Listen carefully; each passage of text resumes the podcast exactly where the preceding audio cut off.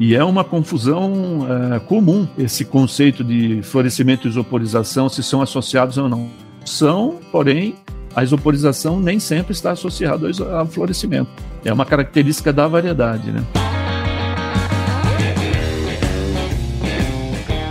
E aí, pessoa! Seja muito bem-vindo, muito bem-vinda ao Sumicast, o podcast oficial da Sumitomo Chemical, que tem como missão promover o bem-estar oferecendo soluções sustentáveis para a produção de alimentos e a saúde da sociedade.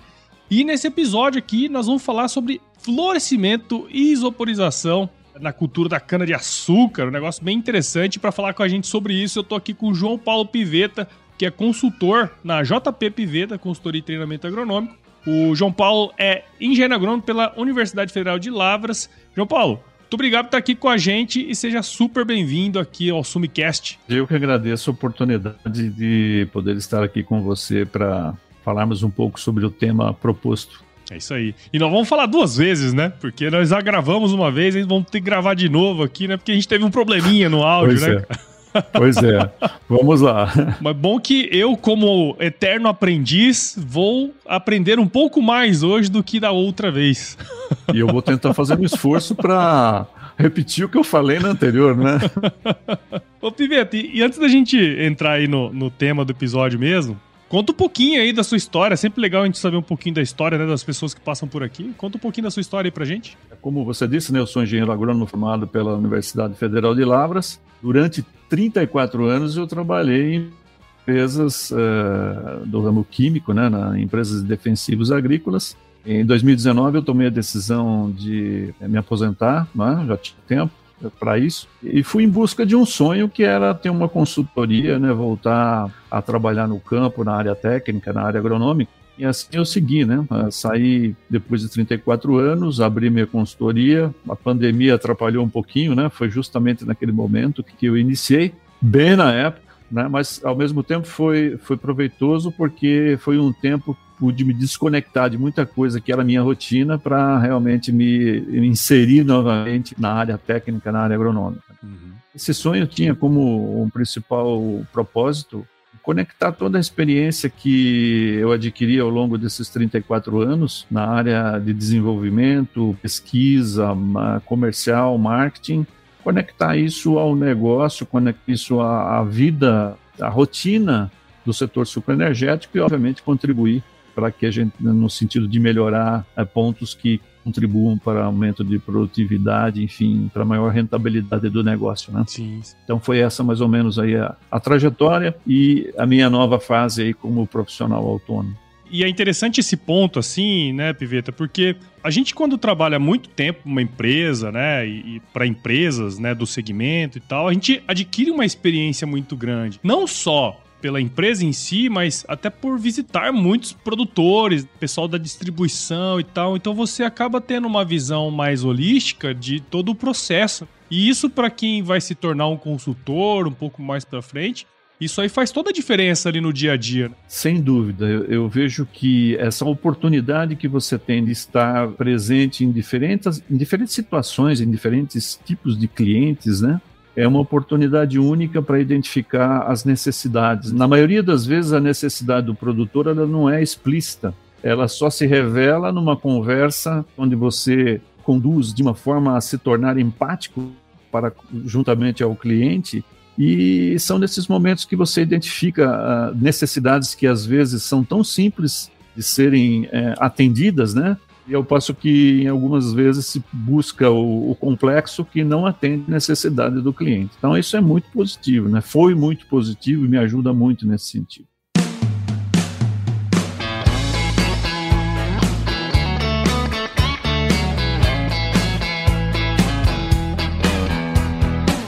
Bom, e agora para a gente começar, né, a conversa em torno desse tema que é tão interessante, olhando sob o ponto de vista da fisiologia da cana-de-açúcar, né?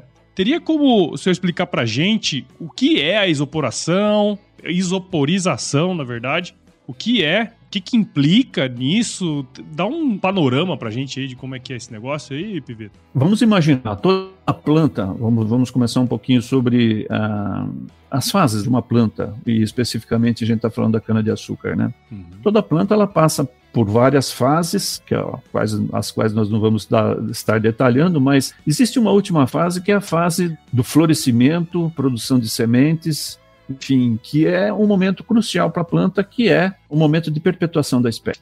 Porém, o florescimento em algumas plantas é interessante, em outras não. A cana-de-açúcar, ela tem a vantagem de o florescimento ser benéfico para um segmento do, do negócio e maléfico para outro. Como assim?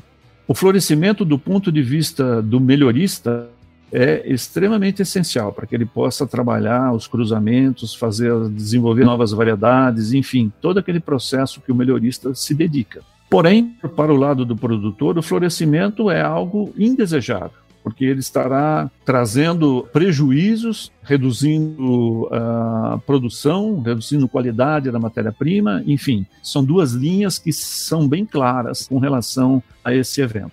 Bom, o florescimento em cana-de-açúcar ele existe de uma forma geral, toda planta, toda variedade está poderia florescer. No entanto, algumas variedades ou parte do rol de variedades que são cultivadas hoje, elas são mais susceptíveis ao florescimento. Bom, esse florescimento ele está linkado a algumas condicionantes de localização geográfica que envolve a questão do fotoperíodo, temperaturas máximas e mínimas e principalmente precipitação, principalmente umidade no solo. Então, quando nós temos essas condicionantes trabalhando harmonicamente, nós temos o florescimento startado numa planta de cana-de-açúcar. E o que, que é o florescimento? Nada mais é do que a diferenciação da gema apical da cana numa gema florífera. Ou seja, existe, obviamente, todo um aparato fisiológico que condiciona essas mudanças, né, uhum. suportadas pelas condicionantes, e que nesse momento nós temos, então, a formação de uma gema, gema florífera na qual a planta vai desenvolver a sua inflorescência e, consequentemente, a produção de sementes. Uhum. Bom, qual a importância de nós conhecermos o processo desse evento? O florescimento tem uma ligação muito forte com a isoporização, que você citou, né? Vou explicar um pouquinho sobre o, o porquê da isoporização. E aí eu faço um parênteses no sentido de que existe um, uma percepção, às vezes, talvez um pouco uh, errônea, com relação a florescimento e isoporização. Então, o que nós poderíamos afirmar com certeza?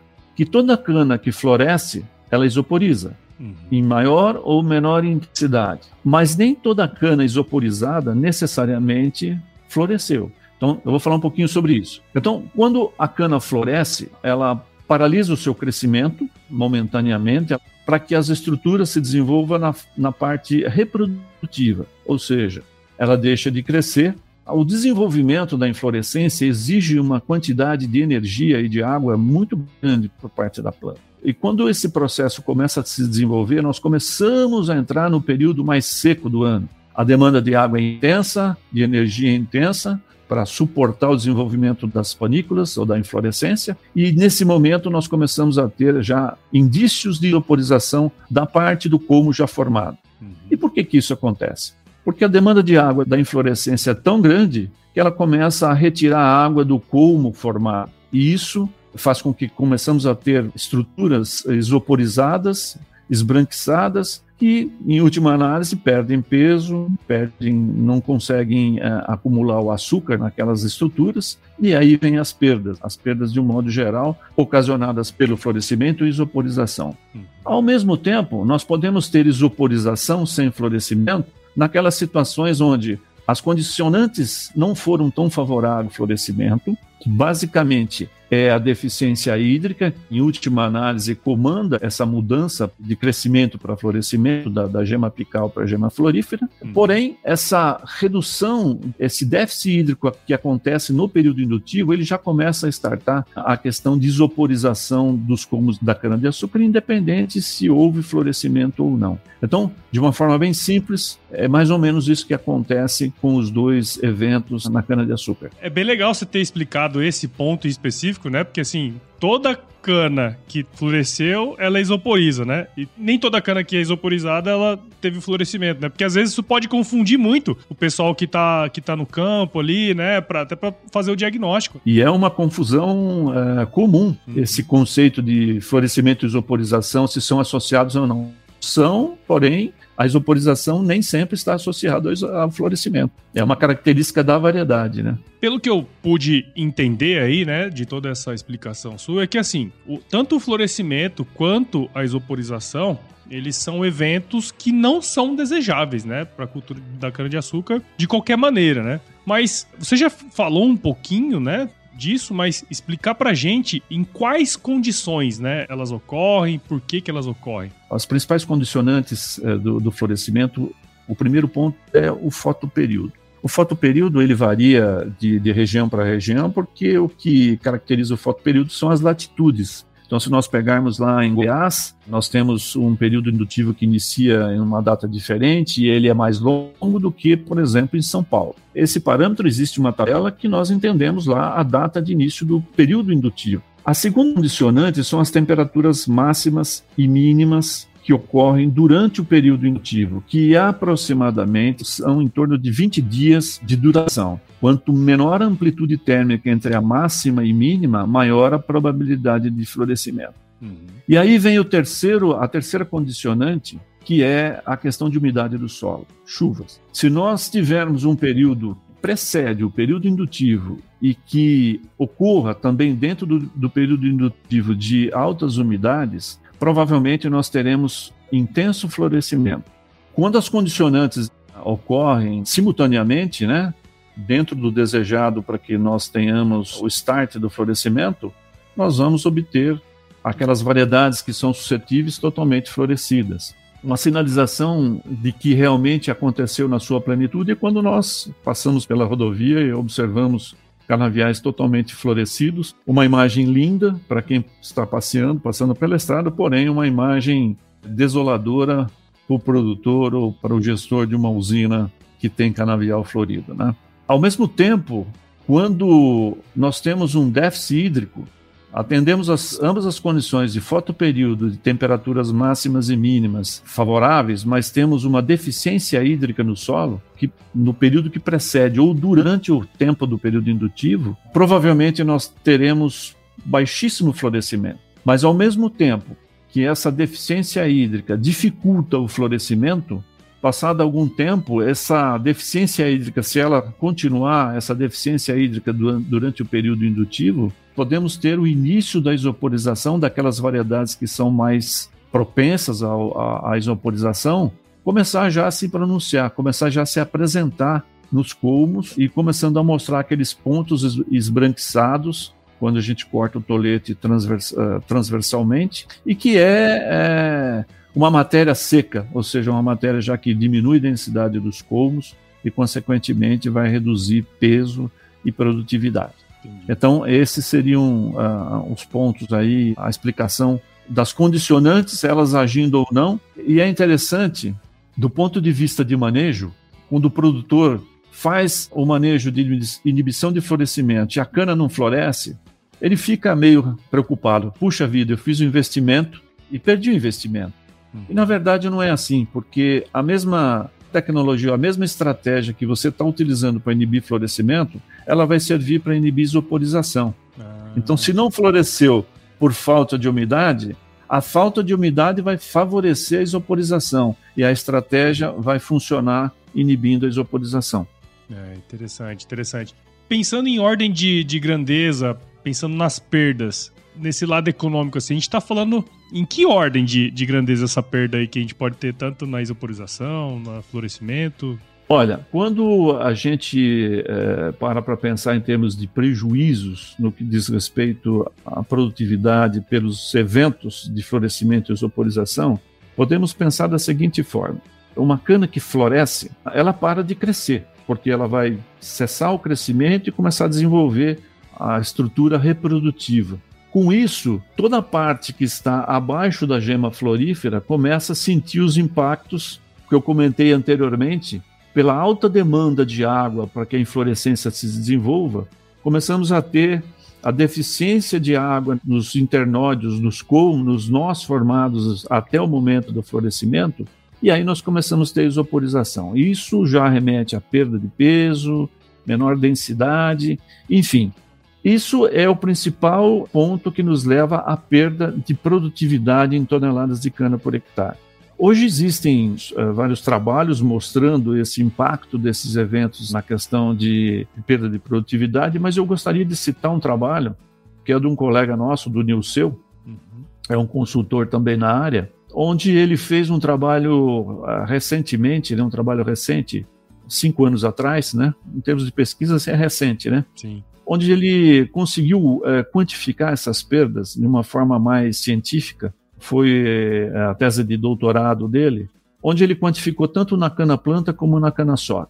E os números são, são realmente assustadores em termos de perdas. Nós podemos, nós estamos falando aí perdas em toneladas de cana numa cana-planta, na faixa de 20 toneladas por hectare, 4 toneladas de açúcar por hectare, e na cana-soca, a cana-soca um pouco menor, mas também números expressivos, em torno de 15 toneladas de cana e 3 toneladas de açúcar por hectare. Esses resultados eles são provenientes dos melhores tratamentos que ele utilizou para demonstrar né, essas perdas, né? ou seja, os tratamentos que foram mais efetivos. Eu vou falar um pouquinho depois do melhor momento de se fazer o manejo, uhum. que se traduziram nesses, nesses valores de perdas. Então, se você uh, analisar isso do ponto de vista financeiro, são perdas extremamente preocupantes, né?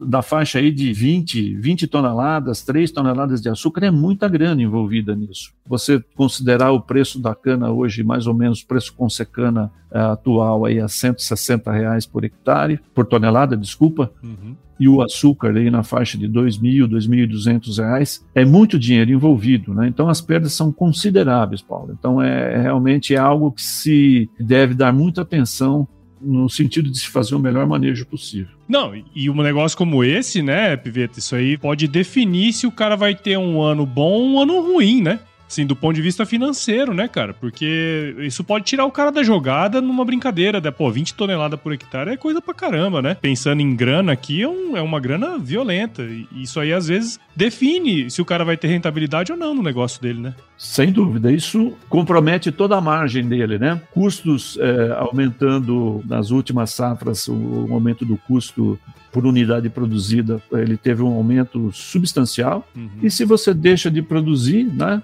Se você deixa de explorar todo o potencial produtivo do seu canavial, isso obviamente vai interferir no resultado final.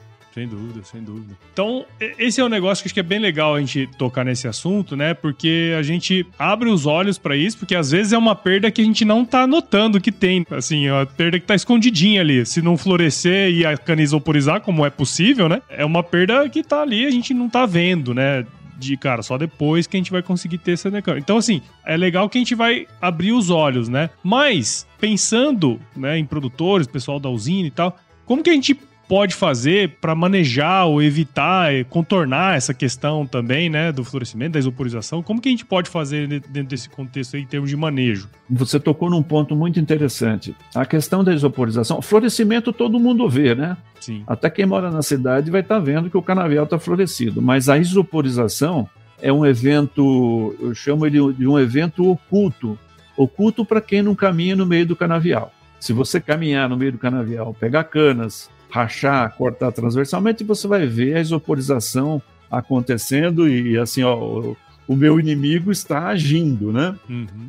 Mas existem, obviamente, é, estratégias para que você possa fazer o manejo do florescimento da isoporização no sentido de minimizar ao máximo possível as perdas que os eventos podem proporcionar. A primeira estratégia de manejo de florescimento é você estar tá fazendo o manejo das variedades no, no, que diz respeito ao momento de colheita. Se você tem variedades que estão dentro daquele rol de variedades que são susceptíveis ao florescimento, obviamente que você tem que manejá-las e fazer a colheita o mais cedo possível, evitando assim com que, caso floresça, as perdas se acentuem. Para você ter uma ideia, se você colher uma cana em outubro, Obviamente vai ser uma cana que não vai ser uma cana precoce, vai ser uma cana média tardia. Mas se você colher uma cana em outubro, nós temos um trabalho que mostra perdas de até 30% na produtividade dela. Nossa. Essa mesma área, quando foi colhida em junho, ela teve perdas de 5% na produtividade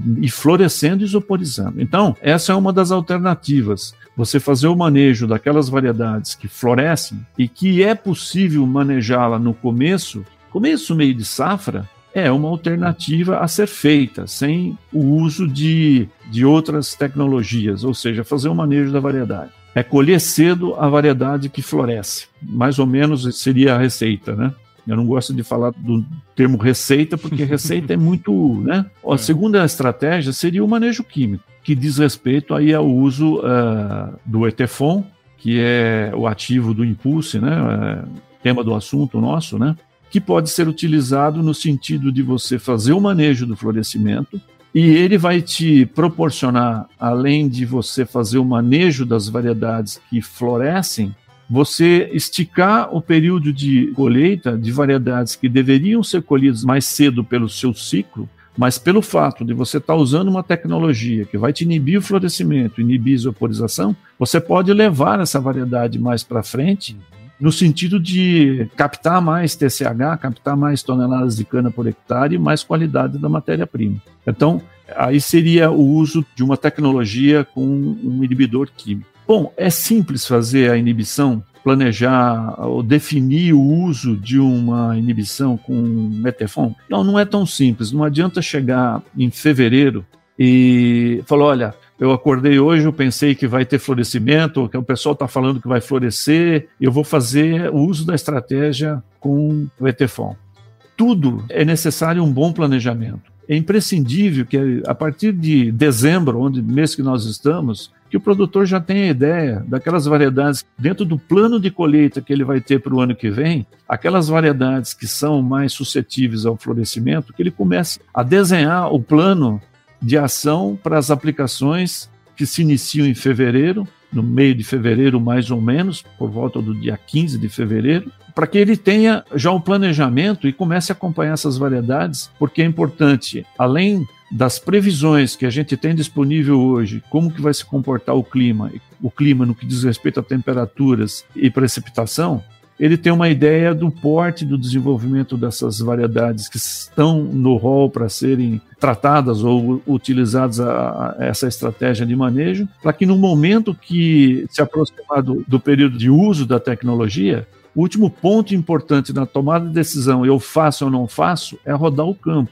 As condicionantes vão estar acontecendo, mas a questão de umidade, e porte da planta vão ser decisivas para a tomada de decisão, se eu uso a tecnologia ou não uso. Então, esse ponto é muito importante, essa sintonia com o campo, essa sintonia com a cana lá para ver se ela está apta ou não a receber a tecnologia. E é muito legal, né, a gente discutir um pouco sobre isso, porque, é, pelo que você comentou, é um negócio que a gente pode evitar, né, ou até mesmo dar uma amenizada dentro disso, né, porque assim, eu me impressiono muito, né, com uma perda dessa magnitude, né, até dentro dos experimentos que você falou que existem, né, dos dados, das informações, os resultados que já tem de pesquisa, é uma perda como eu falei lá atrás, né? Que pode colocar o cara no vermelho, né? Só por, por conta disso, né? Exatamente e saber que tem essas, essa possibilidade de você fazer um manejo bem feito para que isso não aconteça ou que minimize o máximo possível, pô, é super importante, né? A gente ter esse conhecimento, né?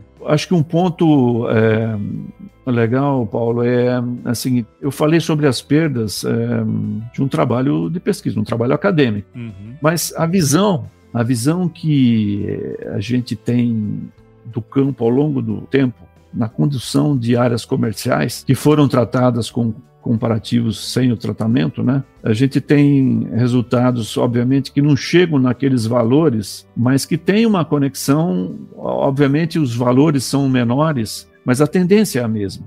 Por exemplo, eu tenho um, um, banco de dados, um grupo de dados que mostram aproximadamente 10 anos de acompanhamento. Variedades que eram floríferas e que isoporizavam e que foram tratadas comparadas com a testemunha. Quando nós temos a presença de florescimento e isoporização, em áreas comerciais nós temos perdas aí de 13, de 13 a 15 toneladas de cana por hectare. E em açúcar, 2 toneladas. Então, assim, lembra dos dados que eu falei da pesquisa do Nilceu. Em condições controladas, obviamente, você consegue medir, apurar de uma forma mais, é, capturar mais... É, mais criterioso, né? Esses dados que eu estou te falando são colheitas mecanizadas. Para você ter uma ideia, mesmo sendo uma colheita mecanizada comparado tratado e não tratado, florescimento e isoporização de 13 a 15, 2 toneladas de açúcar. Só a isoporização, a cana não floresceu. Uhum mas isoporizou de 8 a 10 toneladas e de 1, 1,5 tonelada mais ou menos, 1,3 a 1,5 de açúcar.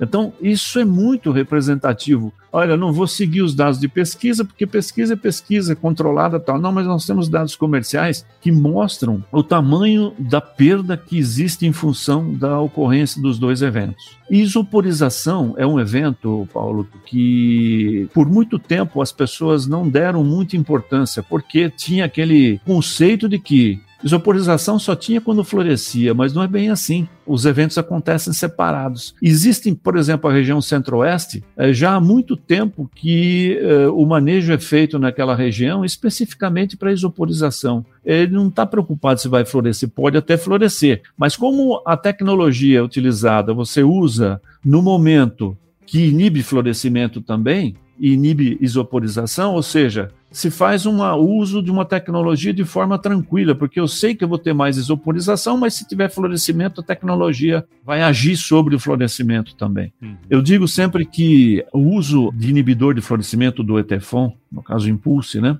é como um seguro, um seguro de um carro. Uma pequena diferença que nunca te deixa com aquele sentimento de que você gastou dinheiro. Não é, não é gastar, não é custo. Um seguro é um investimento. Se você tiver seu carro roubado, você vai ter ser ressarcido pelo carro roubado. Agora, se você não tiver o carro roubado, obviamente você fez um investimento e aquele sentimento de perda. É diferente quando você olha, por exemplo, o uso de uma estratégia como essa. Olha, eu investi X toneladas de cana para fazer a inibição do florescimento e não floresceu. Sem problemas. Você vai ter o efeito do teu investimento no controle da isoporização.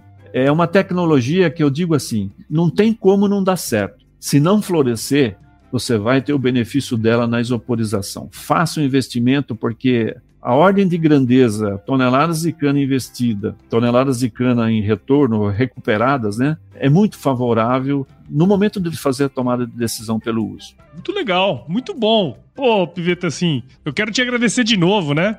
Obrigado aí por ter participado aqui com a gente no Sumicast. Eu acho que esse é um dos episódios mais interessantes no sentido de, de aprender muita coisa também, né? Então, espero que quem esteja do outro lado também tenha entendido um pouquinho mais sobre os efeitos, né? Os resultados aí que você trouxe pra gente relacionados a florescimento, vaporização. Acho que ficou bem legal, muito claro.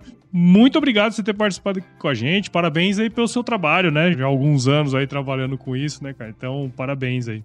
Eu só queria é, deixar um, uma mensagem, né?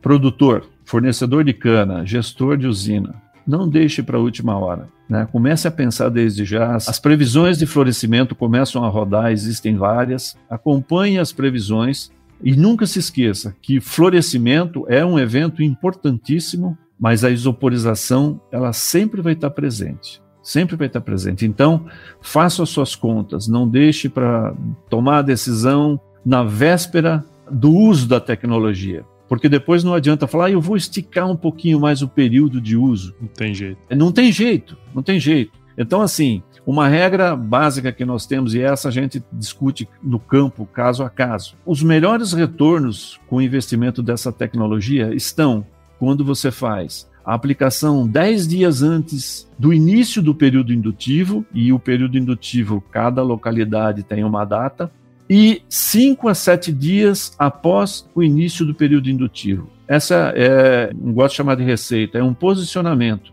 e que deve ser feito em cada situação, com a visita a campo, com a checagem em campo do local das variedades, enfim. Sigam esse planejamento. Atentem desde já para a possibilidade de florescimento para a próxima safra. E, ô Piveto, conta pra gente aí, para quem quiser seguir o seu trabalho, entender um pouquinho mais do que você faz, onde que a gente pode te encontrar? Olha, o meu e-mail é jppiveta.jppivetaconsultoria.com.br, onde vocês podem me encontrar para um contato, uma conversa, enfim, estou à disposição. Muito bem, então. Para você que acompanhou esse episódio até agora, tenho certeza que você viu valor aí em tudo que a gente conversou aqui, que o Piveta contou para gente. Tenho certeza que é, você viu valor nisso aí, então considere compartilhar esse episódio com alguém que vai gostar desse conteúdo e precisa conhecer um pouquinho mais sobre florescimentos, vaporização e os seus efeitos aí na cana-de-açúcar. Siga o Sumicast em seu agregador de podcast favorito, acompanhe também os episódios no Agro Resenha. Ó,